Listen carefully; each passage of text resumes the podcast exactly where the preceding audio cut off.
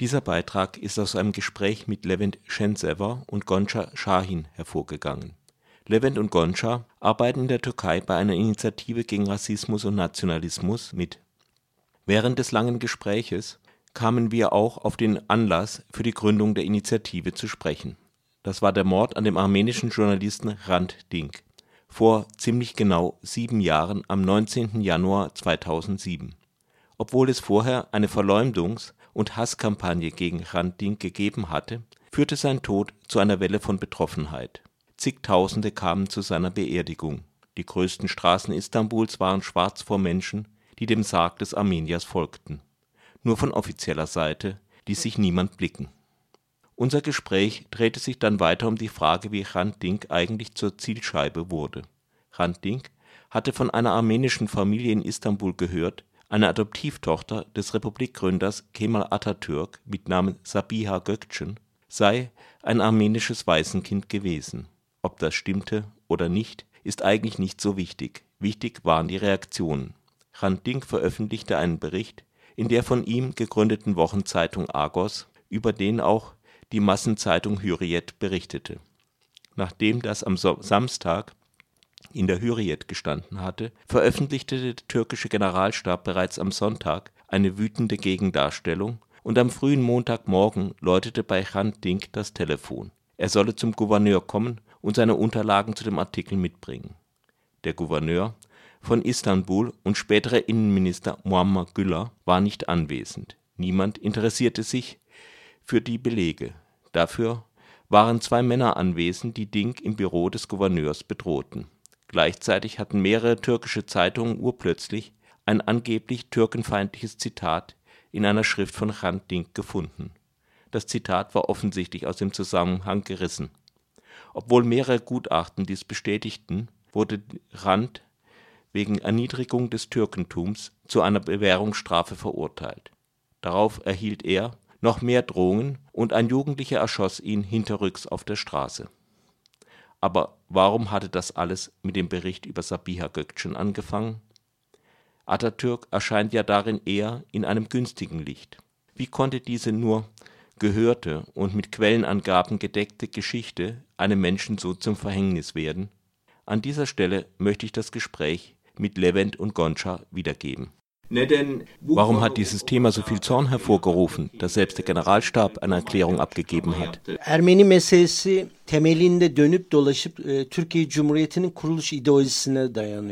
Wenn man die Armenierfrage an der Basis packt und umdreht, dann sieht man, dass sie an der Ideologie hängt, auf der die türkische Republik gegründet ist. Da sieht man, wie die Partei der Jungtürken noch vor der Gründung der Republik am Tisch saß, um einen türkischen Staat zu schaffen und im Labor die türkische nationale Identität, die Identität des türkischen Staates geschaffen hat. Das ging alles über die Beschlagnahme des Vermögens der Nichtmuslime, über ihre Vernichtung. Deshalb steht einer der Steine, auf denen die türkische Republik gegründet wurde, in Beziehung zur Armenierfrage. Die Deportation der Armenier, die Verwirklichung des Völkermordes war ein Teil der Bemühungen um die Gründung eines türkischen Staates.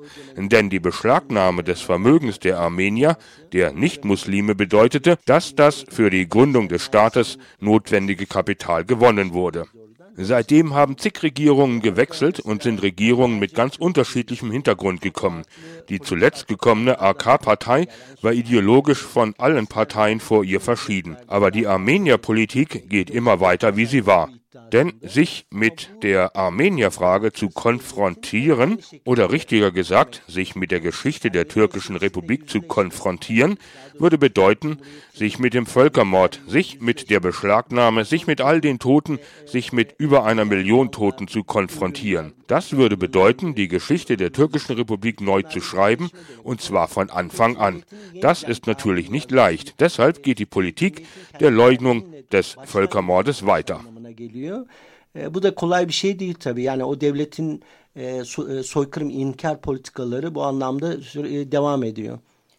Bir de Levent'in anlattığı genel bağlam içerisinde Sabiha Gökçen'in çok önemli bir yeri var. Ee, ulus devlet kurulması sürecinde yani e, In dem Zusammenhang, den Levent gerade im Allgemeinen beschrieben hat, hat Sabia Gökçen einen wichtigen Platz. Die Kemalisten hatten das Projekt, einen akzeptierten Typ von Staatsbürger und einen akzeptierten Typ von Frau hervorzubringen. Da spielte Sabiha Gökçen eine wichtige Rolle. Sie war eine moderne Frau, eine gebildete Frau. Sie war ein Adoptivkind Atatürks. Sich mit ihr zu beschäftigen, hieß die Immunität des kemalistischen Staates anzurühren. Ich glaube auch, dass die Reaktion mit einer Entwicklung der letzten Zeit zusammenhängt. Es gibt die Frage der islamisierten Armenier.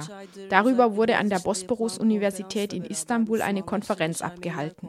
Wir haben in der Türkei etwas ganz Neues über den Völkermord an den Armeniern erfahren.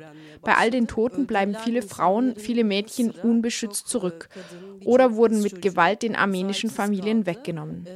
Diese wurden als Sexsklaven gebraucht, wurden mit türkischen und kurdischen Männern verheiratet, wurden adoptiert. Vielleicht war Sabiha Gökçen eine davon und Han Dink versuchte dies zu sagen. Vielleicht hat Hrant Dink damals versucht, die Diskussion um die islamisierten Armenierinnen anzufangen, die wir heute beginnen. Das war im Grunde sehr gefährlich. Die Zahl der Armenier in der Türkei beträgt nicht 50 oder 60.000, sondern vielleicht einige Millionen. Das ist eine andere Dimension des Völkermordes, die Dimension der Frauen. Das war ein anderer Grund, warum der Generalstab und andere wichtige Staatsorgane reagiert haben.